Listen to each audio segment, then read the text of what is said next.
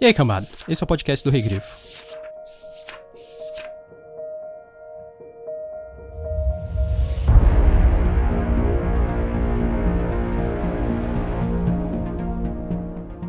Você já deve ter notado o inconveniente legal básico da metodologia do pré-crime.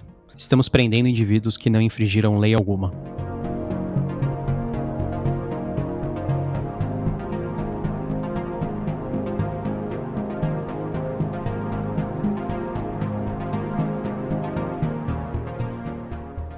Eu sou Gustavo Domingues, também conhecido como Rei Grifo. Eu sou a Thaís Prioli. Eu sou Daniel Cury.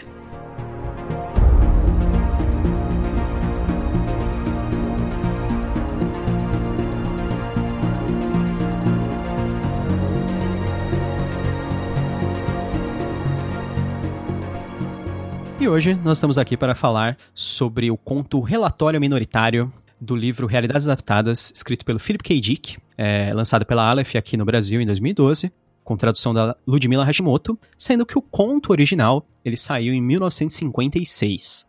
A gente também está recebendo um convidado especial aqui porque a gente vai falar a comparação do conto com o filme, que ele deu origem ao filme Minority Report, né? A Nova Lei, de 2002, dirigido por Steven Spielberg, estrelando o Tom Cruise. O nosso convidado é o Daniel Cury, do, do podcast Cinemação. Daniel, fala aí um pouquinho de você. Olha, gente, obrigado. Primeiramente, nossa, muito obrigado por estar aqui. Imagina. Por ter me convidado, né? Tô muito feliz. Eu sou do lado do Cinemação, a gente tem o podcast já faz um bom tempo. Já estamos, né, no 300, né? Acho que quando o pessoal estiver ouvindo esse podcast já vai ter lançado o 300, que é uma marca bem importante pra gente. E a gente é um, um projeto, né, de site mais podcast que tá, enfim, já há bastante tempo discutindo cinema, tentando desconstruir o cinema de uma forma e crescendo junto, né, com o podcast, com o cinema, tudo junto. E, enfim, é um, é um, é um, é um podcast que eu tenho muito orgulho de, de, da gente fazer muita coisa diferente. A gente entrevista pessoas, faz, fala de temas, faz jogo bobo, com cheio de bobagem e debate filmes com muita profundidade, lançamentos e clássicos e tudo mais. Então é um, é um podcast bem amplo, mas ao mesmo tempo focado lá no, na sétima arte. Né? A gente consegue achar vocês no, no, na maior parte dos, dos agregadores? Sim, todos os agregadores, incluindo lá o Spotify, né? Que recentemente a gente conseguiu. Legal. É que, enfim, que acho que fica fácil para muita gente, né? Uhum. E todas as redes sociais também, quem quiser acompanhar, tudo Cinemação, Cinema CAO, né? O, no escrito oficial tem aqueles parênteses, né? Que todo mundo confunde, mas nos, nas redes sociais sempre Cinema CAO. é. A gente vai deixar o é. link para vocês também na descrição do podcast de todos os contatos do Daniel e do Cinemação. É interessante que a gente acabou se conhecendo aí originalmente porque a Thaís foi convidada para participar de um episódio do Cinemação, né? Que foi. Sim, sim. que foi o episódio. Foi de uma, do... de uma dobra no ah, tempo. É Isso, exatamente. Vou dar um resuminho do conto pra gente depois poder começar a falar sobre ele mesmo. O conto, ele conta a história de um, do personagem John Anderton. Ele é um comissário de polícia há 30 anos já, e ele é diretor da divisão pré-crimes que são os responsáveis por encarcerar previamente os criminosos antes que eles cometam um crime. E esses, sendo que esses crimes são previstos pelos precogs, que são mutantes com poderes pré-cognitivos, ou seja, eles veem o futuro, tem, eles têm premonições como se fossem, mas reais, assim, bem realistas. Eles trabalham para a polícia, né? Na verdade, o, o, toda a história que começa quando Anderton se vê em uma fuga desenfreada após uma previsão dos pré Cogs afirmar que ele é um dos futuros criminosos. Então que ele vai se tornar um assassino e, e portanto, ele será preso preventivamente por causa disso. Esse é o, o um resumo sem spoilers, na verdade, porque aí tem muito desenvolvimento durante a história. Thaís, o que, que você achou desse conto do Philip K. Eu gostei, eu gostei bastante. Eu acho que tá, até agora talvez seja meu preferido. E eu gostei mais do conto do que do filme. A gente vai explorar isso mais depois, durante a parte dos spoilers, mas eu posso te dizer que eu já gostei mais do conto. É, é bem normal isso, né? Quem não gosta mais do, dos livros do que do filme, é bem difícil. Mas o que eu mais gostei são os temas que ele levanta de discussão, né? Que é como seria uma sociedade em que a pessoa é presa antes de cometer o crime, e, e como também seria essa lei de prender antes? Ela valeria para todos? Até para as pessoas que estão dentro dessa, dessa organização que prende as pessoas? E assim, todos os contos do Felipe K. Dick, eles conseguem fazer um plot twist muito bom. E esse também consegue. E também, ele aborda alguns temas. A gente está falando de um conto aqui que foi escrito em 56, que a gente estava na Guerra Fria, onde vários exper experimentos estranhos eram feitos, né? Então ele aborda alguns temas como exper experimento com drogas, para desenvolver até alguns tipos de poderes. E um ponto que eu percebi nesse conto é que quase todos os personagens principais do Philip K. Dick são anti-heróis. Principalmente esses contos aqui. O único que não é tão anti, tanto anti-herói é o do conto anterior que a gente fez, que é do impostor. Eu não vou falar aqui o porquê, mas não tem como ele ser anti que é um anti-herói, é. Mas depois vocês ouvem lá e dizem o que vocês acharam. E você, Daniel, o que, que você achou? Então, eu gostei bastante. Eu já tinha a experiência de ter visto o filme, né, há um, um tempo já. Né? Não lembrava de detalhes, mas estava na minha memória o filme em si. E confesso que eu. Acho que eu, quando, eu, quando eu era mais novo, eu devo ter lido alguma coisa do Philip K. Dick, mas, enfim, confesso que eu não, tô, não tenho uma conhecimento muito grande da obra dele, né? E eu gostei muito da forma quase que sabe assim, sem, sem firulas que ele, que ele conta, né? Ele já começa já colocando a gente meio que na ação, no, no conto mesmo. E eu gostei muito da, da forma quase que, assim, é direta, mas ao mesmo tempo você já, ele consegue fazer com que você já se afeiçoe aos personagens, pelo menos compreenda totalmente a, a, a condição de cada um, né, dos, dos principais, dos personagens principais. Então eu gostei muito disso, assim, por fato de, pelo fato de ser uma coisa bem direta, assim, para mim. para mim foi interessante como que a visão que eu tive, né, a, mesmo tendo a experiência de ter visto o filme antes de ler o conto, eu tava vendo e eu imaginava um visual muito mais Blade Runner do que o do filme. Eu também. Entendeu? Eu é também. uma coisa meio noir, meio meio não sei, para mim parecia isso, sabe? Seria algo mais sujo, mais no ar, mais com, as, com os personagens né, mais dúbios do que a visão que, que foi colocada, que depois a gente vai discutir. Eu sei que. Não sei se estou me avançando aqui no, no debate, Não, não, não. mas foi a minha experiência, sabe? E aí foi isso, eu visualizava esse ambiente. E aí foi muito, muito louco, porque eu também não. Confe vou confessar que também não li o, o do Blade Runner, o conto, né? O, a, a a obra literária.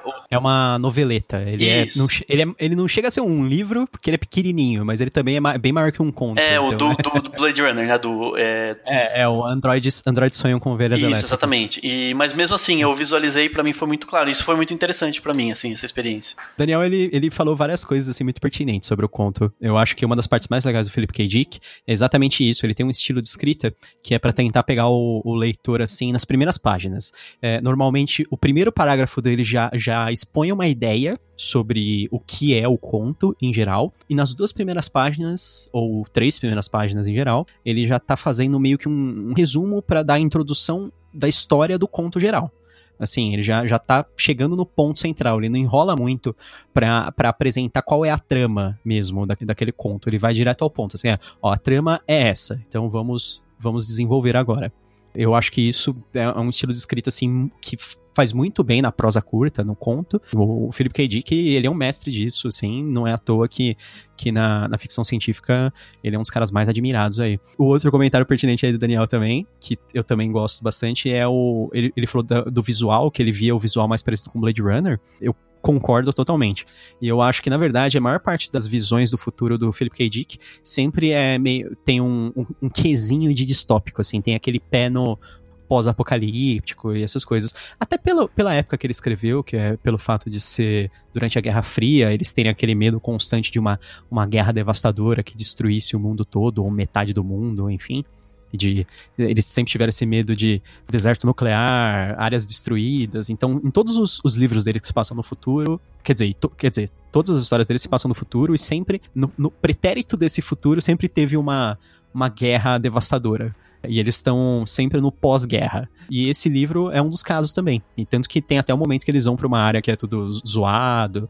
Eles também têm viagem extraplanetária, né? Então, eu acho que é bem um estilão assim mesmo. Ele não é aquele estilo futurista limpo que nós vemos tipicamente nos, nos filmes futuristas, como é o caso do, do filme que é a adaptação aqui mesmo. Eu acho que ele é um, um, um pouco mais sujo ali, um pouco mais. Acho que no ar realmente é, é a. É que no ar não é sujo, né? É sombrio, digamos assim. Mas a sensação que eu tenho é, é essa, assim, mais visceral, sei lá, não sei se é essa palavra. Eu gostei pra caramba do conto, ele trabalha bem com, com um dos temas prediletos do Philip K. Dick, que é a paranoia. ele adora falar sobre paranoia, ele adora pessoas tendo medo das coisas e dos eventos, não sabendo o que tá acontecendo e tentando desvendar. É sempre assim uma uma briga sobre identidade, etc. E nesse aqui ele brinca com uma coisa que é temporalidade, né? Linhas do tempo e esse tipo de coisa. E sobre a influência de saber o que vai ocorrer sobre o próprio fato que vai ocorrer, né? Então, eu acho que são vários temas bem legais. E esse conto é um conto um pouco maior do que os outros que a gente leu também. E eu acho que ele trabalha muito melhor nesse espaço aumentado aí. Então, ele se torna um conto. Tem bastante, muito mais material por trás dele, assim, ele dá um, uma base muito mais forte sobre o mundo que a gente tá vendo. Então, com certeza eu gostei bastante do conto. Vamos passar para a parte de spoilers? Vamos. Pode ser.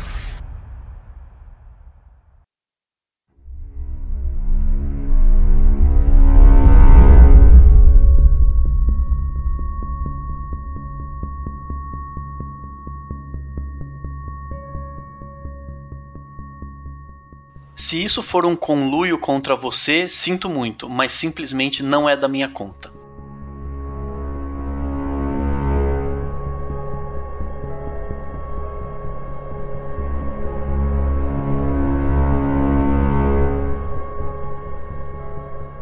Agora nós estamos na parte de spoilers, então se você está ouvindo essa parte, você não se importa ou você já conhece os spoilers. Então, para dar um, um resuminho, assim, com spoilers, coisas que ocorrem de fato no conto. Então, o que vai rolar? O John Anderton, ele é pré-acusado de matar no futuro um homem chamado Leopold Kaplan. Esse homem, ele é um general que lidera um clube poderoso de membros das Forças Armadas e deseja acabar com a polícia pré-crime. Ele quer que o exército assuma o policiamento dessa nação aí, que seja. E com o tempo e investigação, Anderton descobre que existem três linhas do tempo na verdade. Uma em que o Kaplan sequestra o Anderton, e aí o Anderton mata o general, quando ele sabe os planos dele de, de acabar com a polícia pré-crime. Essa seria a linha do tempo original. A segunda linha do tempo é uma em que o Anderton desiste de matar o general após ter o conhecimento da sua própria tentativa futura.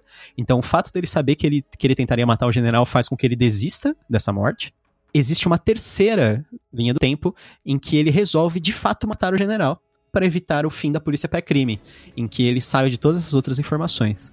Esta é a linha do tempo final e é ela que se concretiza de fato.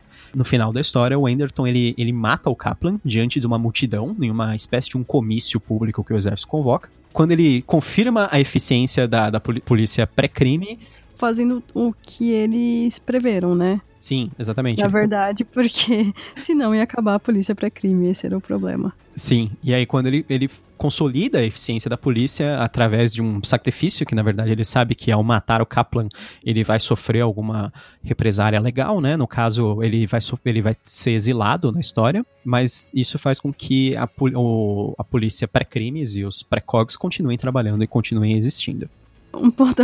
Você falou aí um clube de pessoal do exército, eu já pensei um monte de senhorzinho, assim. É, porque um clube o, parece. O, clube que joga dominó resolveu acabar então. com a polícia, né? é, então. Falei que eu gostei muito mais do conto, eu vou dizer aqui alguns pontos que eu gostei mais. Eu acho muito clichê essa parte do, do, do filme, do tipo, ai, ah, o pai que está lá triste porque o filho não sabe o que aconteceu e blá blá blá, sabe? E o, o conto não tem nada disso. Uhum. Isso que é, que é legal, porque na, no filme em si, essa não é a parte legal, pelo menos para mim. Sim. Uhum. Então. Eu até ia fazer uma pergunta pro Daniel, já que ele é o cara aqui do, do cinema, assim. Que, que assim, sempre que eles fazem uma adaptação, eles sempre tentam, tentam criar uma coisa muito mais pessoal. E normalmente o pessoal envolve família na história, né? Eles sempre criam uns personagens a mais que são tipo, ah, o filho, a esposa, essas coisas, para dar uma dramaticidade, assim. Porque é, no, na história é bem mais seca o relacionamento dele, assim, com a esposa, essas coisas, né, no, no conto. A história geral, o, o, o metaplot, assim, o, o, principal enredo que tem no, no conto, ele é mais político, né? Mais esse confronto que, que tá rolando aí entre o exército, que se sente inútil após a guerra, e a polícia pré-crime que, que tem um, um, um, problema moral aí por estarem prendendo as pessoas antes delas cometerem o crime. Então tem, tipo, várias mini discussões em relação a isso. Eu não sei, parece até que essa, essa história se perde um pouco quando a gente começa a se concentrar muito assim na, no relacionamento e família e essas coisas na, quando passa pro filme, mas é que em uma mídia é uma mídia diferente, né? Então. Na verdade, assim, eu acho que o interessante aqui é quando é de um conto pro cinema, os, é, é diferente de quando é o roman, do romance pro cinema, né? Sempre que é do romance pro cinema, você tem que cortar um monte de coisa porque não dá para colocar tudo em um filme de duas horas. Quando é um conto, e é um conto razoavelmente curto, né? Assim, um, um, você lê ali muito rápido e tal. Na verdade é o contrário, eu acho que o cinema consegue explorar mais. Então, muito provavelmente, eu imagino que os roteiristas tenham falado, não, vamos, é, vamos se aprofundar mais no personagem, no protagonista, porque eu acho que o se aprofundar o protagonista é um negócio muito forte no, no cinema e, e em Hollywood bastante também, porque assim é o que fisga o público, né? O grande público ele vai ser fisgado pela é, ou deveria ser, né? Por se conectar com, com esse protagonista, né? Por entender as dores que ele sentiria e tal. E se você fica só no âmbito político, no debate político, as pessoas vão olhar e vão falar: ah, ok. Se você mostra que ele tem um filho ou se qualquer outro drama, se tivesse inventado é, até é estranho que não tem a esposa dele no, no filme, né? Sim. É. Tem, mas bem mais ou menos, né? É, não aparece, ela não tem a importância que tem no conto, que ela vem, ele desconfia dela e tudo mais. Ao fazer isso, ou poderiam ter, sei lá, de repente criado um drama com a esposa, ter, ter criado qualquer outro drama. Provavelmente o do filho foi o que eles chegaram à conclusão de que né, a, deixaria as pessoas mais, mais tocadas e mais se sentindo querendo que ele né, resolvesse tudo e tudo mais usar família é uma coisa fácil de se identificar, na verdade, né? Por isso que eles usam. Sim, é, eu acho que é isso. É fácil de se identificar. Em algum momento rola aquela. É que depois eles têm o plot twist no filme, tem aquela coisa de que o, o filho dele teria sido sofrido algum tipo de abuso e tal, isso revolta qualquer um e deixaria qualquer um feliz de ver hum. o cara morto, né? Também tem isso, eu acho que aumenta essa essa dramaticidade. Então eu imagino que tenha sido esse o principal motivo deles terem feito isso. Mas eu particularmente também acho que foi um um pouco exagero, sabe? Assim, porque foge, né? Foge do debate principal, eu acredito. Porque no filme também tem a história, na verdade, da do, essa, essa ideia de, ah, será que o, hum. pré-crime vai acabar? Ou, porque no, no, no filme eles fazem Sim. uma coisa diferente, né? Eles, eles falam que a polícia pré-crime, ela é regional, ela é só de um distrito e eles estão pensando em expandir, né? Uhum. É, existe esse conflito, né? As pessoas que porque dentro da, daquela, daquela é, província ali que a, que a, a polícia pré-crime cuida, não existe nenhum assassinato há anos, né? Mas o pessoal de fora é, é meio cético em relação a isso, justamente pelo, pelos problemas, assim, é, morais, né? Problemas, assim, de quase filosóficos sobre é, prender uma pessoa que vai cometer uhum. um crime, né? É, tanto que, que no filme eles falam que teriam só aqueles três é, pré-cogs, então... né? E aí no, no conto eles explicam que na verdade cada região teria os seus, né? Então são meio que teria toda essa variedade. Sim, sim, é uma né? coisa muito mais difundida, né? Mais nacional, né? É. É, apesar de que eu entendi que eles eram meio que uma central, porque o Anderton fala que ele tá desde a fundação da pré-crime e tal, né? Que ele tá há 30 anos, né, na, na, na polícia lá, então. É, isso no conto, né? Isso. É, isso, porque no filme, da, no filme não lembro agora detalhes se, se, enfim, se ele cita, né? Mas o que eu revi agora recentemente, eu, eu vi né, no, no, último fim de semana, mas dá a entender que então é um teste, né? Assim, eles estão a é tipo um projeto da sim, vida deles, sim, seria exatamente. isso, né? Sim, é, eles começaram num lugar isolado e vão crescendo, isso, né? Isso, e tem justamente nacional. a motivação. Ele fez isso porque se isso o, sabe assim, a, o, o crime contra o filho dele teria sido previsto, né, eventualmente, né? Então. Isso, é, isso mesmo. Sei lá, é, acho que tem essa também essa motivação é, moral que ele tem, né? Mas, enfim. E aí entra e continua o debate, né? Do, do, deve ser ou não prender alguém que, que ia cometer um crime, mas não cometeu. É, tecnicamente isso meio que existe, né? É, é a famosa tentativa. Aqui a gente tem, a gente tem o crime de tentativa de assassinato, tentativa de etc. Mas é assim, a, te, a tentativa ela meio que, em geral, se executa, né? Quando a pessoa tenta e falha. Mas mas Isso. existem na lei algum, algumas coisas assim que, mesmo que é, não seja executado, por exemplo, um cara pega uma bomba, põe no carro e ele tá indo pro estádio explodir a bomba. E aí no caminho o cara é revistado pela polícia e a polícia acha a bomba e descobre os planos dele e prende o cara, sabe? Ele é preso por tentativa, ele não chegou a ir no estádio e plantar a bomba e a bomba falhou, assim. No... Então, Sim. tipo, ele foi preso por uma tentativa, ele ainda ia cometer o crime, né? Mas tem a ação, né? Assim, Isso. eu entendo, né?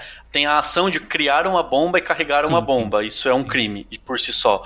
Sei lá, de repente apertar o gatilho de uma arma contra alguém mesmo que você não acerte, eventualmente deve ser um crime por si só, né? Porque, que, tudo bem, é a tentativa, mas teve a ação de apertar. Agora, nesse caso, a gente tá vendo pessoas que não fizeram. Na, é, tudo bem, às vezes elas tá, na maioria das vezes mostra eles chegando lá e o.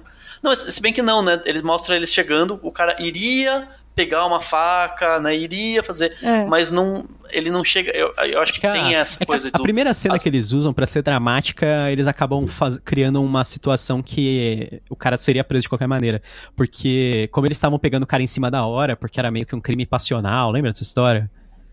Porque, assim, Isso, ah, não é, é premeditado, não é pre... como não é premeditado, os, os precogs percebem só muito em cima da hora. Como o cara ele tava já com a, com a, tesoura na mão, assim, indo na direção dos deles, e aí o, o eles uhum. detêm o cara, né? Eles param o cara antes dele sequer fazer um movimento agressivo, nem nada. Mas aí nessa situação Sim. é meio que. É, sei lá se se enquadraria como tentativa. E aí tem uma coisa, assim, bem interessante em relação ao personagem do Tom Cruise aí no, no filme, né? Que eu achei bem estranho, porque ele meio que parece ser a pessoa que analisa a cena, ah, é. e, mas ele também ao mesmo tempo vai com a equipe, né? Ele não faz tudo. Daí fica uma outra pessoa analisando a cena. Não faz sentido nenhum é. isso numa. Você pensa assim, numa corporação. É que ele é o personagem, né? não faz ele sentido. É o personagem principal, né? Então ele tem que estar tá no, nos dois momentos, né? tipo, no... é, o certo seria ele só ser a pessoa que analisa, né? Porque seria a maneira dele descobrir que ele vai ser o próximo acusado, né? É, que é, que é como acontece no conto, né? Tanto que no conto o cara é meio velhão, meio barrigudinho, pelo que eu entendi, assim, umas coisas assim mesmo. Isso que eu ia falar, né? Ele é, ele é enfim, é bem o, bem o policial do escritório, né? Que fica dentro do escritório. E óbvio que no filme vai ser um galã, vai Sim, ser o cara, né? Que, que, que corre pra caramba, né? ele começa o conto falando que ele tá fora de forma, é, então. careca, então. né? No, nossa, o, e, e, no filme, pelo amor de Deus, como o Tom Cruise corre, cara. Acho que metade das aulas de, de atuação do Tom Cruise era correr. E todos os filmes dele ele corre. Tem essa coisa de que ele dispensa é, dublê é. quase sempre, né? Esse último Missão Impossível ele quebrou a perna, ficou um tempão sem gravar, né? Atrasou as gravações. Mas é, é, acho que é, é meio que o, o orgulho dele, né? Tipo, ele deve ser bom de sei lá, resistência física, então ele quer fazer questão de. faz questão ah, de participar sim, sim. de tudo, né? Tinha a famosa, Mas, é. famosa cena da escalada livre entra... do Missão Impossível 2, lembra? Sim, sim. É, não, tem um monte, tem um monte de cena dele que é sempre mirabolante e geralmente é realmente, sim. Claro que tem o dublê importante em cenas, em momentos importantes, mas muito é sim, ele mesmo, né? Então é, é tipo o orgulho da vida dele, assim. E esse conto, ele me fez lembrar um outro filme que eu acho meio difícil vocês adivinharem, que é bem estranho. Tem uma parte que eles estão falando sobre os precogs, que eles começam a descrever o Jerry, que ele tinha 24 anos, uhum. que é justamente ele que tem um relatório minoritário, que é esse relatório que discorda dos outros, né? E ele fala que tinha demência hidrocefálica, mas quando chegaram, quando ele chegou a 6 anos, os medidores psíquicos dele identificaram o talento de precognição. Então ele foi colocado numa história de treinamento do governo. E o talento latente ah, foi sim. cultivado. Eu lembrei daquele sim, filme, Os Homens que Encaravam Cabras, com o George Clooney. Porque que eles fazem esses tipos de experimento com as pessoas, né? Que é era bem típico na, na época da Guerra Fria fazer essas coisas, né? Para tentar de uma maneira ganhar é, a guerra. É, é, nem que é for essa maneira psíquica. É, meio é, que, muito bom isso. Essas histórias lá, são muito engraçadas. Né? E a até os precogs são, assim, são mais interessantes no conto do que no, no, no filme, né? Porque eles são. Eles seriam pessoas com alguma deformidade, alguma deficiência, né? Porque eu entendi, eles não têm. É, teriam isso e aí eles teriam esse poder, né? Seriam essa nova classe de, hum. de humanos e tudo mais. E no filme, não. É, no filme me lembra muito é, o conceito de. É, como que chama das, da, da Grécia Antiga, que tinha ah, tá. de oráculo, né? É muito parece um oráculo e eu acho que no, no filme eles no filme eles falam que eles foram meio que feitos geneticamente, não é? Que eles têm uma influência de engenharia genética, que tem aquela mulher lá que faz as, as plantas doidas lá. Que eram pessoas que estavam doentes e elas e eles Hum. trataram com, aque- com Isso. aquelas coisas Uhum. e eles acabaram desenvolvendo É, isso. no, no- e eles são mais claros, né? Eu acho interessante no conto, porque o cara fala que o- os precogs não são exatamente claros, que na verdade eles falam um monte de coisa, é meio aleatória, assim, e aí, tipo, depois é, as pessoas ficam tipo, anotando, fica uma máquina gravando e eles ficam decifrando o que os caras estão falando. É cartão de perfuração, porque naquela época Pois é. era que existia de Cartão mais de perfuração. moderno. Era tudo 56. transcritos para, para cartões de perfuração. É, é, É. O que seria muito mais interessante, né? Se fosse um, um tipo um retrô, Blade assim, Runner, né? aquela coisa meio Tecnologia. Re- É. retrofuturismo, né? Aquele retrofuturismo seria É. mais É, não, interessante. seria do bem que, legal. Enfim, É, eu imagino que você deve gostar de, bastante de Blade Runner, então. eu gosto. Bem, bem mais. Na verdade, assim, não sei se já é o momento de falar, de falar do, do filme em si, Pode mas eu tenho uma bronquinha com o Spielberg. Eu Aham. sou meio chato, eu, tipo, eu gosto dos eu gosto dos dramas do Spielberg, eu gosto, de, claro, de alguns clássicos, né, que são é, fundamentais, né, mas tem muito filme de Jurassic Spielberg. Park. É, não, inclusive Jurassic Park É. também, muito, muito bacana, mas assim, Sim. eu não sou fã do Spielberg e tem vários filmes dele que eu falo, cara, pra quê, sabe? E esse é um dos Hum. filmes que eu vejo e falo, tá bom, não, não consigo. Eu entendo que ele é muito bom, assim, tecnicamente ele é excelente, é, ele tem muitas coisas positivas. é, tem as coisas positivas do, do conto em si, né? Que ele acaba trazendo, que são os debates, as discussões. Mas não me pega, entendeu? Então eu fico assim, gente, o Spielberg podia fazer, ser mais interessante, sabe? E eu não consigo ver tanto. O pessoal fala hoje em dia dos filmes da Marvel, como eles são cheios de humor e etc, meio deslocado, mas aí assistindo Minority Report eu percebi que o o Spielberg é um cara que tem uma mania disso, né, de fazer piadas constantes, assim, no meio de uma situação séria, ter alguma, tipo, não, nu- nunca é o personagem principal que tá fazendo, mas é sempre uma situação pra ser meio que engraçada, assim, né, por É, fora. Não, isso, isso assim, Ele faz bastante. faz isso no bastante, mas Report. nem acho que é o, que é o pior. Eu, eu, eu simplesmente tenho é, bronca com as escolhas dele, sabe? Justamente essa coisa do, é, do começar com uma ação Ah, mirabolante, você fala, tá bom, né? Não sei, sabe? Eu, pra, pra mim não não casa tanto. Pra mim o Spielberg ele é bom pra fazer drama. Pra mim, sabe, eu gosto do que ele faz com drama, com algo mais contido. Toda vez que ele vai pra essa área eu fico sei lá, ou, ou vai mesmo, sabe? Ou dá, um, dá uma de Tarantino, ou menos, entendeu? Não fica Ou- nesse meio tempo. Pra mim me, inco- me incomoda, não sei, não sei porquê. Ou, ou 8 ou 80, você acha, assim? Tipo, tem que ser... É, é, eu, hora. é, eu acho assim, ele eu não consigo ver. Eu, pra mim, o, o J.J. Abrams, que é meio. que é cria do Spielberg, é melhor que o Spielberg pra esse tipo de filme, entendeu? Sei. É meio polêmico o que eu tô falando. Tem gente que vai querer me matar, mas é o que eu. É, É. a minha.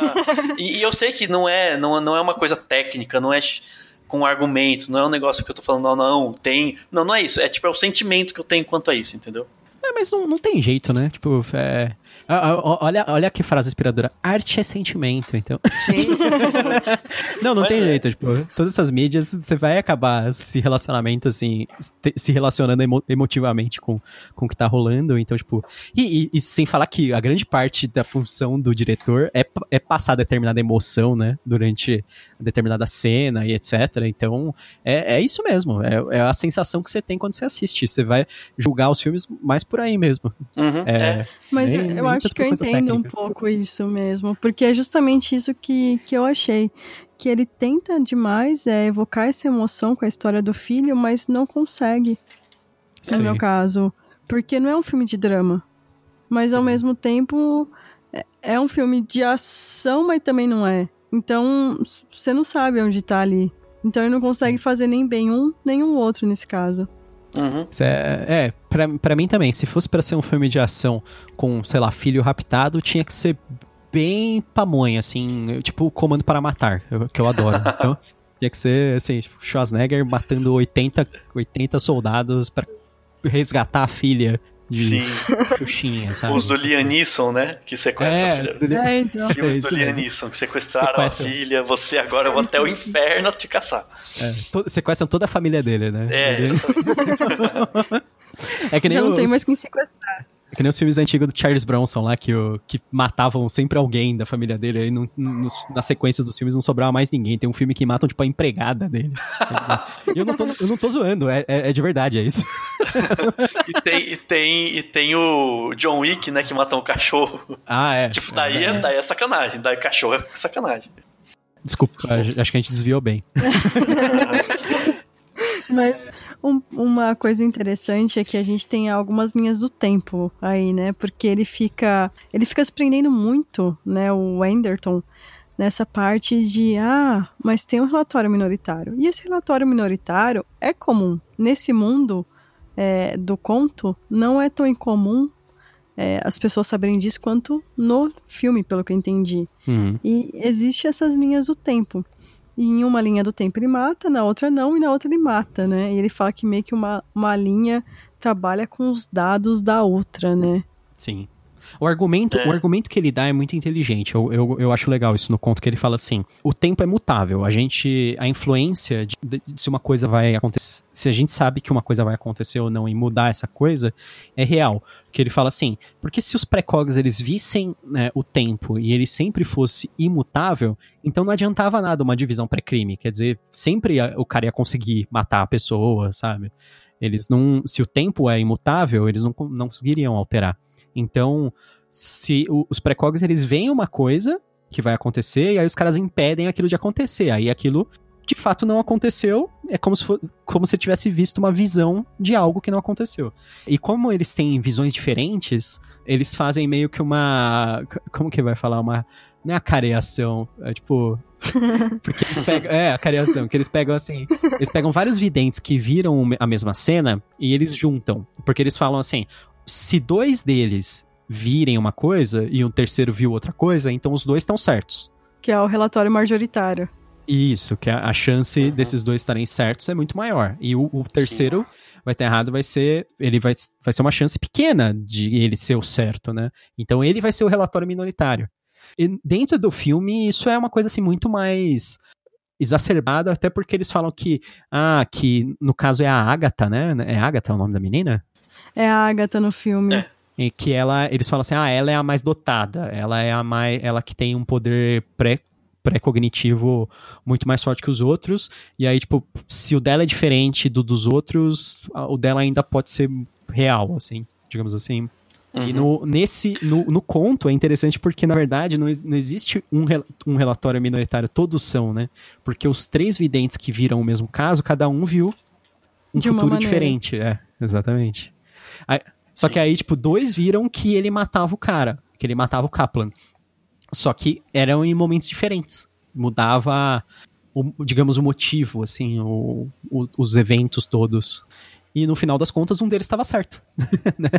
mas, mas você sabe o que eu acho que mais interessante na diferença entre né, o, o conto e o livro? Primeiro, no conto, o, ele é um anti-herói, né? No conto ele é um pouco dúbio, pelo uhum. menos, né? E no, no filme, não. É o Tom Cruise é o super-herói, né? Assim, ele é o, o bonzão. E eu acho que, assim, no conto, ele escolhe matar para provar que, o, que a divisão para crime está certa. Sim.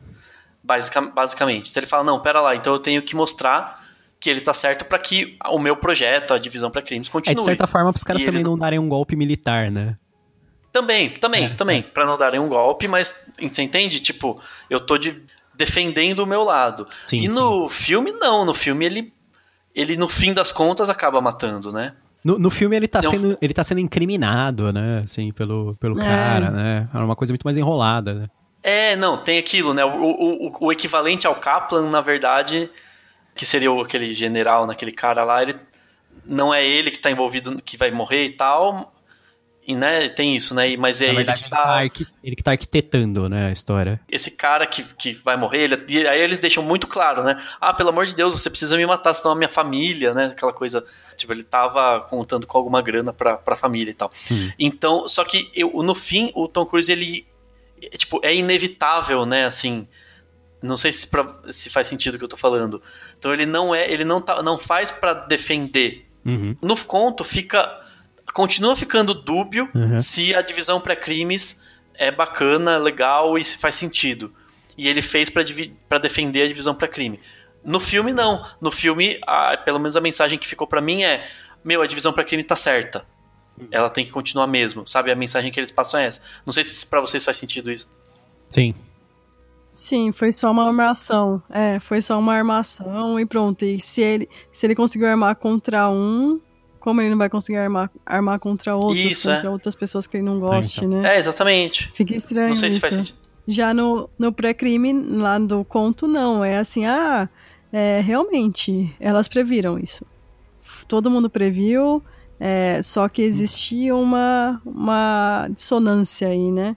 Então, qual, o que que tá certo? E ele, ele até uma, uma parte, ele fala, né, que é até uma, uma das, das frases que eu tinha marcado, que é é, se o sistema só pode sobreviver aprisionando pessoas inocentes, merece ser destruído. Minha segurança pessoal é importante porque sou um ser humano. Porque aí é o momento que ele, ele ainda tá falando, não, eu, eu foi armado isso, né? E, mas ao mesmo tempo, não, não foi armado. E ele percebe depois isso. Aquele momento que todo mundo consegue se identificar, que é entre uma pessoa nova, que é meio que pra substituir ele, e com isso ele fica inseguro e ele acha que estão armando contra ele, inclusive a mulher, que também, mas aí é uma coisa do Philip K. Dick com problema com relacionamento com mulheres, Uhum. que é que é bem claro nos outros contos em quase todas as histórias dele. Que o Daniel, não sei se ele sabe, a gente já comentou aqui, que o Felipe K. Dick, ele tem um sério problema de convivência, a gente não sabe se com a mãe também era assim, mas é com as esposas, ele era meio paranoico. Aí ele ia ser internado, ele conseguiu convencer o pessoal que foi internar ele que era a esposa dele que precisava ser internada. É. Ah, entendi. Os caras, os caras do hospício foram basicamente pe- é, pegar ele, foram com a ambulância lá buscar ele, e ele conseguiu convencer eles a levarem a esposa no lugar. Nossa e, e, senhora. a, e a esposa dele foi internada no lugar dele. E foi- Nossa. Mas, é, mas o Philip K. Dick, ele era paranoico, né? Ele tinha é, muitos problemas de paranoia. E isso ele, ele transcreve na maior parte das histórias, essa, essas... E transcreve muito, bem. né? Exatamente. Uhum. Porque, Ele faz isso muito porque era bem. por experiência, né? E, é. e aqui, nesse conto, ele passa uma. é, Sempre é uma guerra entre Estados Unidos e Rússia em geral, né? Aqui ele fala sobre uma guerra é, anglo-chinesa Sei. Interessante. nesse conto. Ele, é, eles, É. eles previam em várias, em al- em algumas histórias já esse negócio da, da China. Porque na época, acho que a, China tava fazendo a Revolução Maoísta, né? E eles achavam que a China ia virar uma nova Rússia no, no futuro, nova União Soviética, né? No futuro. E que seria outra, outro, outra potência para brigar com os Estados Unidos, né? A, a China virou uma coisa única, né? Não tem nada a ver com a União Soviética, mas ainda assim é uma potência que rivaliza com os Estados Unidos hoje em dia. Não, eu ia colocar uma, uma discussão que eu acho interessante. Vocês falaram da paranoia e do, e do medo, né? Que ele tinha, que ele, enfim, ele colocava, né, na. E que tinha a ver com o período histórico dele. E o debate sobre o prender pessoas que não cometeram crime, mas iam cometer, e daí fica essa- esse debate. Pra mim, isso se reflete muito, dá pra fazer paralelos com a sociedade atual de maneira muito interessante, né? Acho que hoje a gente tá vivendo até um momento político em que acho que tá voltando essa paranoia, esse medo por parte de muita gente, né? E, e entra tudo, desde é, tudo é, sei lá, entra desde a paranoia de vai, vão transformar o Brasil na Venezuela, Ah, é, a paranoia, sabe? Assim, o, marxi- tudo, o marxismo mas- cultural, né?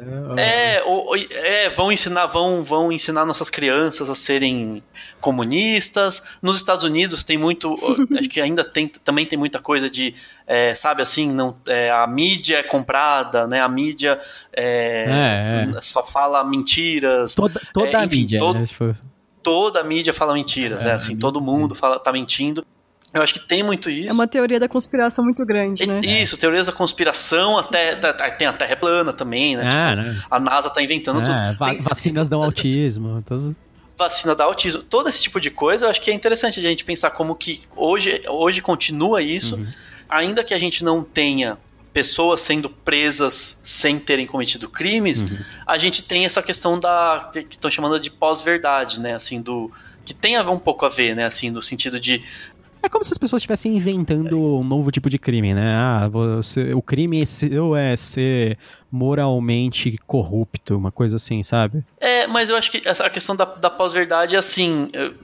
Você entende que na sociedade do conto você- e, e do filme também, muita gente não tá nem não tá se importando. E, e, até tem, né, que ele fala, né, se, ah, se isso for uma, eu citei a frase, né, se, isso, se for um conluio, ah, né, é, contra você, não é da minha conta e tudo mais. Acho que é um sentimento que muita gente tem, do tipo, se, então assim, se estão prendendo pessoas que não cometeram o crime, não é da minha conta, caso, né, porque o importante é não ter mais nenhum tipo de assassinato.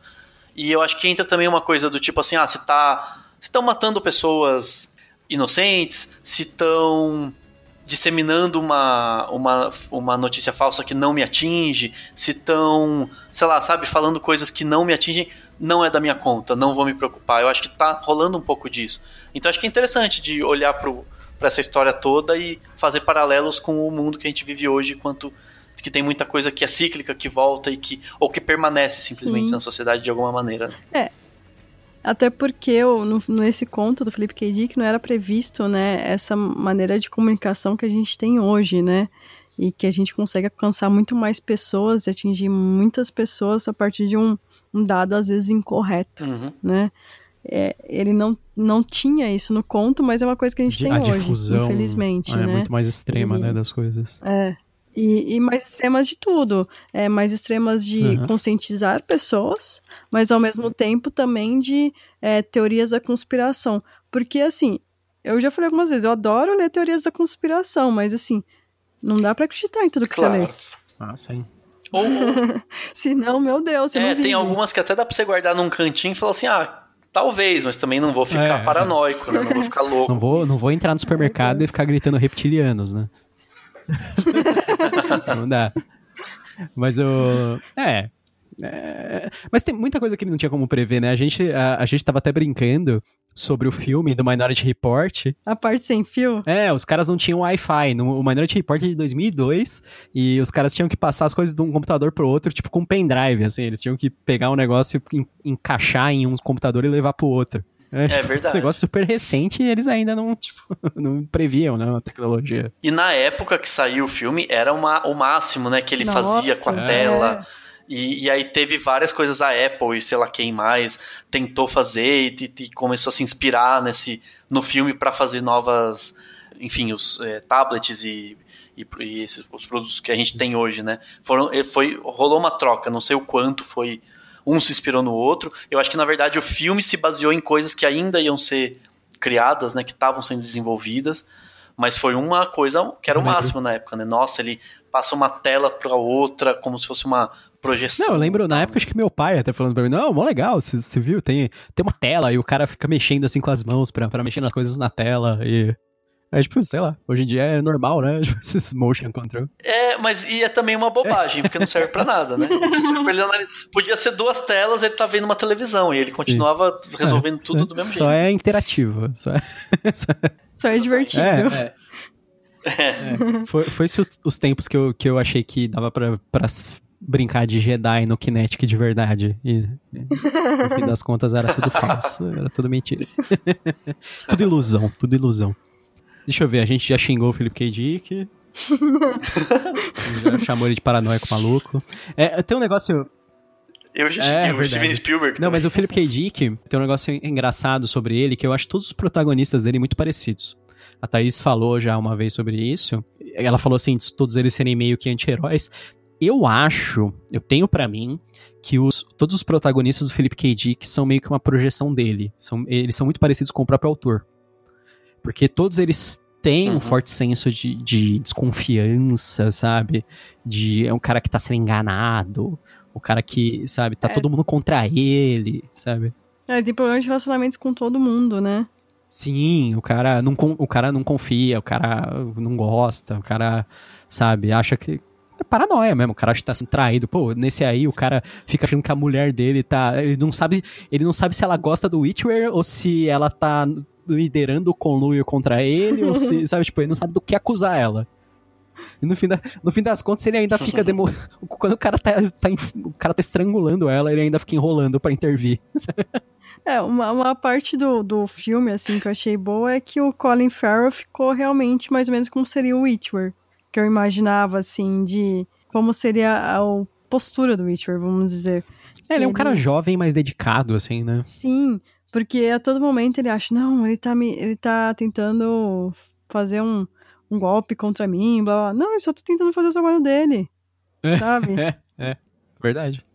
Uhum. Tipo, no, no, no filme, ele acaba sendo meio como se fosse um herói mesmo, né? No fim da história. Porque ele tá tentando.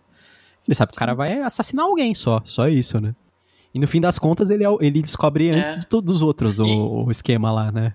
É, e, é interessante também, assim, em termos de filme, eu acho que é o, é o personagem. No filme é o personagem mais interessante. E o, e o Colin Farrell é, tá muito bem nesse filme, eu acho. Ele é o melhor ator. Ah, sim. Sim, com certeza. Do filme. Ele tá ótimo, ele é muito bom, assim. Eu, eu, eu particularmente gosto muito do, do, do, ator. Eu acho que ele é muito bom, apesar de ter, ter é, teve uma época que ele tava muito doidão, né? Mas ele é muito, mas ele é muito bom. E recentemente ele tem feito coisas Sim. excelentes. É, mas essa mesmo a época, a época doidão é a época do Colin Farrell careca. É, teve careca, ele teve uma época que ele ficou afastado, ele fez uns filmes meio meio tosquinhos assim, nada demais. E aí depois ele se recuperou, né? Acho que ele esteve envolvido com não sei se drogas, Droga. alcoolismo, algo do tipo, é, se recuperou e foi. Ele, acho que era alcoolismo mesmo, agora que você falou. É, algo, é acho, acho que, que foi isso. isso. E aí ele se recuperou e, mano, foi só filmão e, e ótimos projetos e diretores excelentes e tal. Ele tem... Ah, um, a gente assistiu um ótimo, um ótimo filme que é uma distopia praticamente, recentemente dele, que foi aquele The Lobster. O The Lobster, é ótimo, esse filme é super legal. E ele tá também é, ótimo, né? É, e é tipo, genial, uma distopia de humor negro. É. E... Mas ele tem muito filme bom mesmo, e eu acho que ele tá Sim. muito bem nesse filme também, com o Witcher. É uma pena, né? Eu, eu, ele, é o, ele é o personagem, é o típico personagem que eu fico chateado quando, quando morre. a gente tá dando spoiler do ah, filme também. As pessoas já têm que esperar isso daqui mesmo. É, tá. Mas, é, então, gente... Só voltando à parte do de prender antes de fazer alguma coisa, tem uma frase que ele fala também, que é pro que ele fala assim que o caso dele, o Anderton fala, é único. Que só pode acontecer caso a pessoa uhum. tenha acesso aos dados, que foi o que aconteceu com ele. Mas poderia acontecer de novo, mas apenas ao comissário da polícia. Ou seja, será que se as pessoas soubessem que elas vão matar alguém, que vão elas não tomariam uma decisão diferente? É o que eles falam. Ele, ele fala uma hora é, pro, então. pro, pro, pro Enderton, ele fala assim... É, na verdade o Enderton tá discutindo com a esposa, é, né? É, então, é isso mesmo. Ela fala, e se todo mundo tivesse essa oportunidade que você teve de saber que ela vai cometer o crime, que ela vai ser presa previamente pro resto da vida por aquilo, ela não mudaria também? É, eu acho bem legal essa, uhum. essa, esse conceito, tipo você falar previamente para as pessoas, ó, oh, você vai querer matar tal pessoa, sabe? Aí a pessoa assim, meu Deus, eu não, de jeito nenhum. Aí o, você acha eu fazer é, isso? o próprio ato de saber aquilo faz com que a pessoa não, não desenvolva, né? Então. É. Talvez, talvez a divisão pré-crime tivesse que fazer isso, né? Ela tem que prender, ela tem que avisar, ó, aqui chegou aqui que você vai matar fulano. Aí se o cara realmente é matar, é ele ser, né? O filme ia ser muito entediante se a divisão pré-crime fosse, um, fosse um monte de psicólogo é. que vai na casa conversar com o cara, sabe? Chega, ia ser realista, mas aí, tipo, a, os caras chegam lá assim, oi, tudo bem? É, meu, eu sou a, a, a doutora Lisa, a gente trouxe um chá aqui para você, a gente precisa conversar uma coisa, sabe? Você vai se desentender com o seu chefe semana que vem. Isso aí começa. a gente, mas a gente vai pôr você em terapia, vai conversar a respeito, não se preocupa que não vai acontecer nada, sabe? Mas aí não ia ter, não ia, não ia ter aqueles caras pulando do helicóptero e, e jogando o cara pela janela não. antes dele cometer o crime, sabe?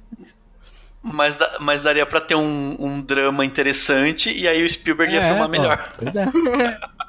Eu ia gostar mais do drama do Spielberg. Tá vendo? Tá aí a solução pro filme. É. O drama, o drama ia ser é, da psicóloga da divisão pré-crime sofrendo porque ela fica discutindo eternamente coisas que nem aconteceram. É tipo uma, um é, problema filosófico ser. pra ela. Já pensar?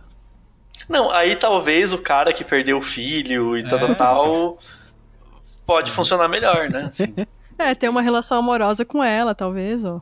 Ó, oh, já, já incluiu. Oh, nossa, é. é, já, já virou romance. romance com drama, ó.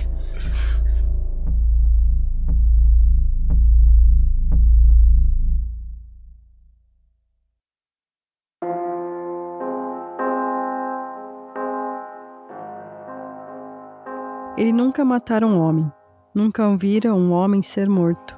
E era comissário da polícia há 30 anos. Para essa geração, o assassinato deliberado estava extinto. Simplesmente não acontecia.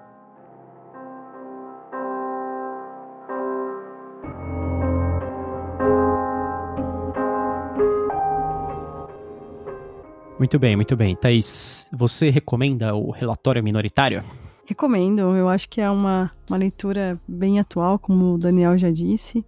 Eu acho que ele levanta diversas reflexões, como a maior parte dos contos e dos livros de ficção científica, né? E isso eu acho bem legal pelos paralelos que ele faz com, com a sociedade que nós vivemos.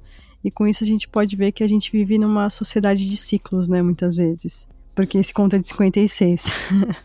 então eu recomendo, eu recomendo sim, eu recomendo alguns é, eu sempre acabo recomendando, recomendando algumas coisas um pouco estranhas e diferentes, né? Eu já vou recomendar Os Homens que Encaravam Cabras. É um filme bem diferente, bem interessante. E também é, fala sobre a guerra de China e Estados Unidos. Eu vi um, um TED muito interessante esses dias, que é, é Seria a guerra entre a China e os Estados Unidos inevitável? Que é de um professor de Harvard chamado Graham Allison. E é bem interessante, ele fala sobre uma evolução da China, porque a gente estava falando da China ali a década de 56, o Felipe K. Dick, como a China era naquela época e como ela está hoje, e muitas vezes como a nossa visão em relação à China é errada. Eu mesma, durante essa apresentação, vi que minha visão era totalmente errada em relação à China. E você, Daniel, você recomenda? Eu recomendo também. Acho que o conto, além de tudo, não deixa de ser também uma característica boa, né, para ele, assim, para quem às vezes está procurando uma leitura mais rápida, né, de ser assim, é, não só no sentido de ser curto e né, em não tantas páginas assim, mas no sentido de ser de ser direto, direto e reto, né, de ser de te jogar e tal na é, na história mesmo, de, de cara, não ter ter menos enrolação que o filme em si, né, do Spielberg. E, e recomendo até do ponto de vista, pra, enfim, para quem gosta de cinema, esse para fazer esses paralelos, né, assim, de ler o conto, ver o filme, entender como foi feita a adaptação. É uma adaptação cheia de mudanças, né? Enfim, é interessante e, e pelo, pelo debate pela, por essas diferenças, né? Essa, essas muitas adaptações fazem com que haja diferença até na interpretação que você pode ter dessa, desse conceito, né, do prever, prever um crime e prender a pessoa antes de cometer, né? Eu acho que o, o conto e o filme trazem possibilidades de, de interpretação diferente, de, de pensamento diferente, o que não deixa de ser interessante, né? Porque afinal de contas, é, querendo ou não, é um. É, assim, se, se o crime seria cometido de qualquer forma, então talvez seja interessante, né? Assim, não é um debate fechado em nenhum aspecto, né? Ele sempre seria Sim. aberto, né? Muita gente com certeza ia preferir que existisse a, a divisão para crimes e tudo mais. E eu acho que assim, é, até como curioso, como para mim foi muito interessante ter lido o conto e participado aqui do, do podcast, porque me abriu mais vontade de ler mais do, do Philip K. Dick, de ler mais. Eu, eu confesso que eu não leio tanta ficção científica, né? Em, em, a literatura de ficção científica minha é, tá bem bem defasada. Então eu tô bem animado para ler o. Vou, vou, procurar agora o Android Sonho uhum. com Ovelhas Elétricas, né? E daí vou deixar a indicação é, para todo mundo do, do Blade Runner, tanto o, o filme clássico, né, lá do. Nos anos 80, 80 né? 80, isso. Quanto, obviamente, do mais recente, que é. é assim, o, o clássico é talvez mais interessante e o mais recente é mais visualmente deslumbrante, né? Assim, o outro também é, também tem uma, um visual muito bacana, mas esse novo do, do, do Villeneuve, né, é, do, do diretor, né, é, canadense lá, é assim, é de, é de, uma, de, uma, de um visual fenomenal, né, assim, é uma coisa que enche os olhos, traz outros debates, né, que são tão interessantes quanto o do Minority Report, que acho que combina, enfim, faz um, dá pra, enfim, para as pessoas, para quem quiser mergulhar mais na, na, na ficção científica e nessas adaptações, né, no quanto dá para você levar de contos e, e, textos pequenos, não tão longos, para filmes que são que conseguem até engrandecer né, a obra literária. Né? Uma coisa que estava falando, Daniel, que eu lembrei aqui, que tem uns sistemas que não é para você conseguir prever crimes, né? Mas existe na a polícia de Nova York começou com um sistema assim e a, aqui em São Paulo, a Polícia Militar é, tá, implementou um sistema parecido que chama Detecta, né? Que você consegue identificar situações de risco, né? Tipo, hum. ah, se tem uma pessoa com o rosto encoberto e você consegue ver pela câmera, é, você pode entender que isso é uma situação de risco. E, e não só isso, né? O sistema faz algumas outras coisas. E com isso, a polícia diz que diminui, que alguns crimes foram prevenidos por conta dessa tecnologia. Não é ainda você prever, mas está prevenindo é. algumas coisas já. Uhum. É. A partir não, da, te e, da tecnologia. E existem estudos, não sei agora quando, enfim, acho que não sou especialista no assunto, mas existem estudos que dizem que nos aeroportos é, os sistemas de câmeras e de pessoas que ficam de olho nas câmeras para ver quem tá com comportamento estranho e que parece ser um traficante ou alguém que está querendo, enfim, transportar algo, né, errado ou fazer algum crime no aeroporto, é muito mais eficiente do que o próprio sistema que a gente toda vez que vai viajar tem que passar que dizem que ele não é ah, eficiente o suficiente, ele não detecta se a pessoa souber esconder droga ou qualquer coisa, ela consegue e muita gente passa. Então eles falam que é muito mais eficiente você botar, encher de câmera e botar segurança olhar e ficar observando e estudar o comportamento das pessoas do que você realmente fazer todo mundo passar na, na revista, no, naqueles é, aquelas lugares que te, né, te vêm sem a roupa, sei lá, aquelas coisas todas lá. É a tendência para o futuro, né? Porque é, eles, esses sistemas eles pegam o que é o padrão e o que foge do padrão eles, eles alertam os humanos, né? Então os humanos perdem menos tempo e eles só vão ter que validar o que eles acham que o sistema acha que está fora do padrão realmente, né? É, o sistema faz uma triagem, né, na verdade, pro, os humanos que, que decidem no final, não é tipo Isso, os computadores os humanos... que é culpado, né? Não, não. Os humanos sempre vão decidir até a palavra final nesses sistemas. E também tem alguns que, que ajudam, é, que usam essa mesma técnica, mas para ajudar igual em hospitais. Peraí, Imagina peraí. que. Só, deixa eu fazer uma correção só, Thaís. Os, os humanos vão ter a palavra final até até começar a revolução das máquinas aí. então, desculpa. Aí é exterminador. Nos hospitais. Não, é que nos hospitais eles também usam isso, que é você ver o que é o, o comportamento normal de uma pessoa, porque em hospitais eles perceberam que algumas das causas de, das pessoas se machucarem lá dentro é que elas tentam se levantar em momentos que elas estão, ou, sei lá, depois de uma, um pós-operatório, alguma coisa assim. Elas estão medicadas, aí, né? Isso. Aí elas não conseguem, daí as pessoas tentam se levantar e se machucam. Aí é um sistema que também fica observando a pessoa. E aí, se a pessoa faz alguma coisa diferente, tipo, ah, eu vou abaixar a grade aqui da cama. Aí já alerta a enfermeira. É, é, é uma coisa simples, mas é, é, Tipo, evita tanto problema, né? Que é. É. é exatamente. Sistema, principalmente o pessoal mais idoso. O pessoal, o pessoal acha que, que vai ser uma, uma coisa tipo o Minority Report, né? Não, o sistema que preveu que esse idoso ia se machucar. Não, não é que ele previu, ele viu o cara, sei lá, tentando rolar da cama enquanto tava drogadaço ainda. É, baixando sabe? a grade, né? Porque é, a pessoa então. tá mais lenta, né? Por conta dos efeitos de anestesia, uma medicação, né? Se a pessoa tá, tá sem efeito nenhum, ela vai fazer rapidinho essas coisas. Sim. Hum. Mas é o papel da, da ficção científica, né? Dar uma dá uma exagerada, cria coisas muito assim, para que na, na, realidade é tudo um pouco mais, né, mais pé no chão, mas ao mesmo tempo precisou daquele debate lá atrás, né? Sim. Lembrei do nada, não tem nada a ver, assim, é meio ridículo que eu vou falar, mas eu lembrei de quando fizeram a novela O Clone, né? Nossa, que o debate verdade. sobre clonagem virou uma é. coisa.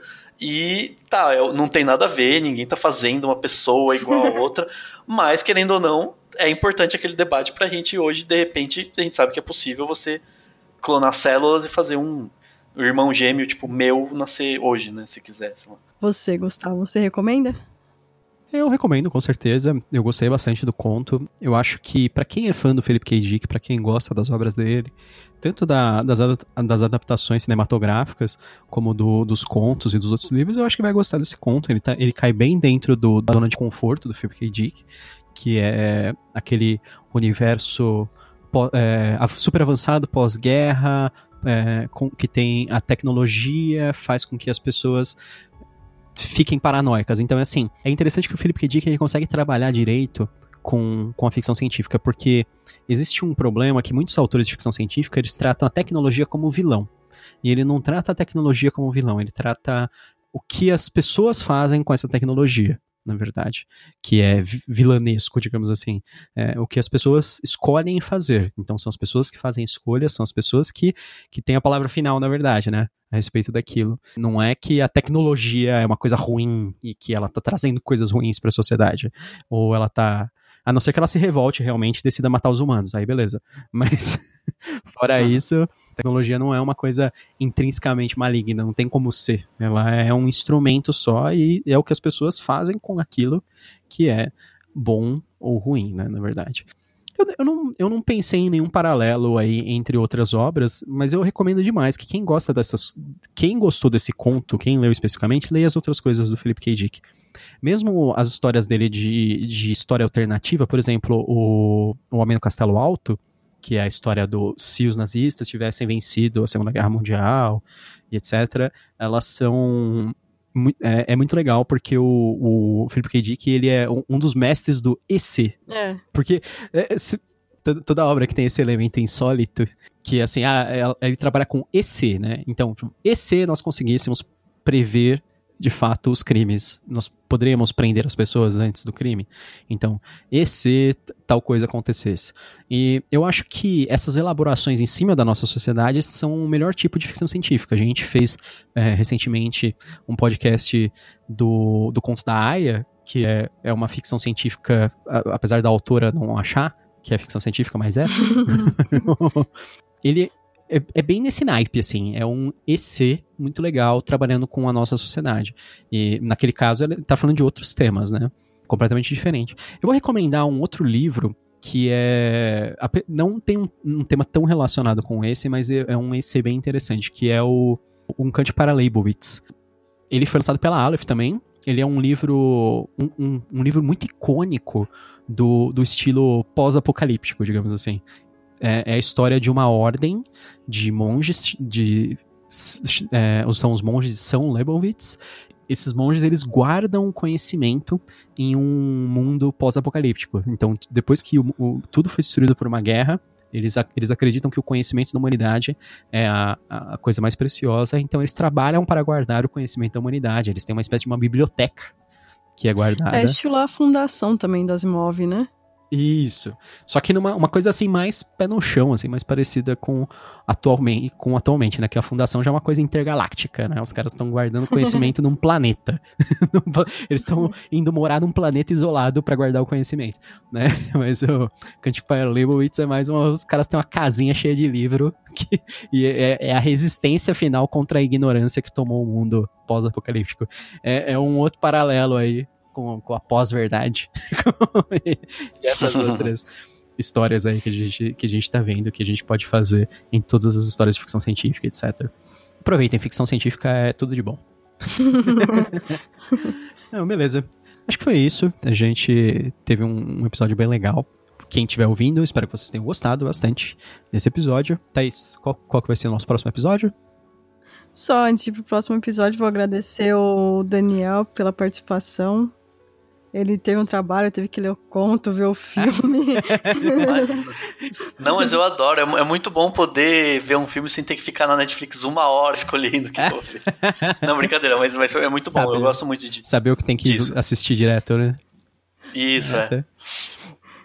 Não, mas uh, foi, foi muito legal te receber, Daniel. Sempre é bom ter, ter um pessoal que tem uma perspectiva diferente, assim, ou, ou, uma visão diferente, porque aí você tem um conhecimento muito maior, né, sobre, sobre os filmes. Você falou umas coisas bem interessantes aqui, que eu, que eu até fiquei pensando sobre Spielberg e, e sobre as obras dele, realmente, né? Eu, tipo, o que, que eu achava que era interessante, o que eu achava que não era. Eu não sabia falar exatamente, mas você me explicou um pouco até a respeito do que, que é.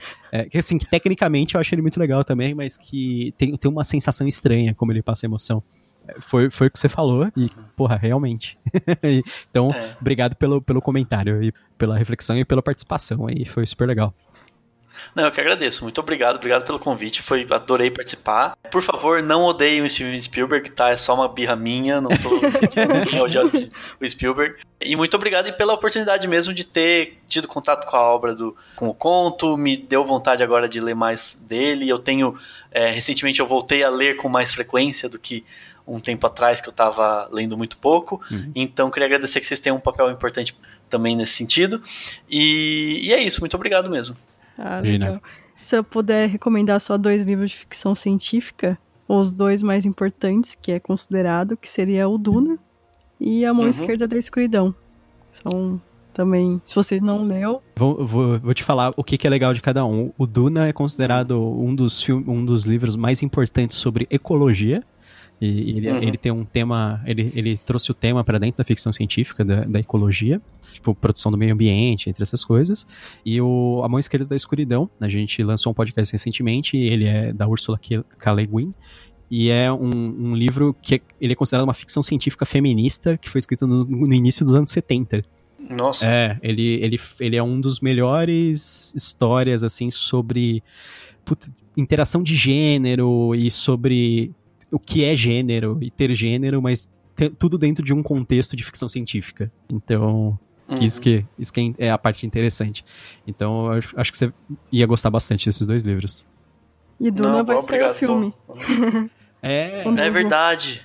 E é. do. Do Duna. De quem? Do Villeneuve. Do, do... do Villeneuve. Nossa, do é. Preciso ler. Nossa, vou ler, vou ler antes de sair o filme. lê e depois ouve nosso podcast. Sim, eu tava, eu tava ouvindo, eu ouvi o comecinho uhum. e não, não avancei muito por, justamente para não ficar pegando muito spoiler e tal, né? Porque não. não é, realmente, são, é um podcast para quem já leu, Sim, né? É. é. teve o, contato melhor. O Duna, é, o podcast que a gente fez deu, deu um pouco de trabalho, que a gente assistiu o filme antigo do David Lynch, a gente assistiu o, o documentário do Jodorowsky sobre o, que, sobre o filme do Duna dele, que, que ele estava fazendo e ele acabou desistindo. E a gente assistiu a minissérie feita pelo Sci-Fi Channel do Duna também. É, então. E, e o livro é, é, é, também não é curtinho. Ah, né? mas foi tudo mas legal, cara. Mas passa rápido o livro. Sim. Ah, é? Não, então é. Não, mas, mas, é, mas isso que é legal, é. né? Fazer todo o trabalho antes de, de gravar. mas eu tô com vontade mesmo. Vou, vou, vou ler, vou procurar. Thaís, qual que vai ser o nosso próximo episódio? Nosso próximo episódio vai ser o último do volume 1 do Conan o Bárbaro, vai ser o Deus na Urna. Ah, o Conan o Bárbaro é lançado pela Pipoque Nankin. É, é um livro exclusivo da Amazon. Ele só é vendido por lá, tanto no formato de e-book como no formato físico, que eu recomendo muito mais, porque é capa dura maravilhoso. E é, é, muito legal, ilustrado e tal, então é fantástico. Então é isso, espero que vocês tenham gostado desse episódio. Até mais, pessoal. Tchau, tchau. Tchau. Tchau, tchau, tchau. E bem-vindo ao Canavial.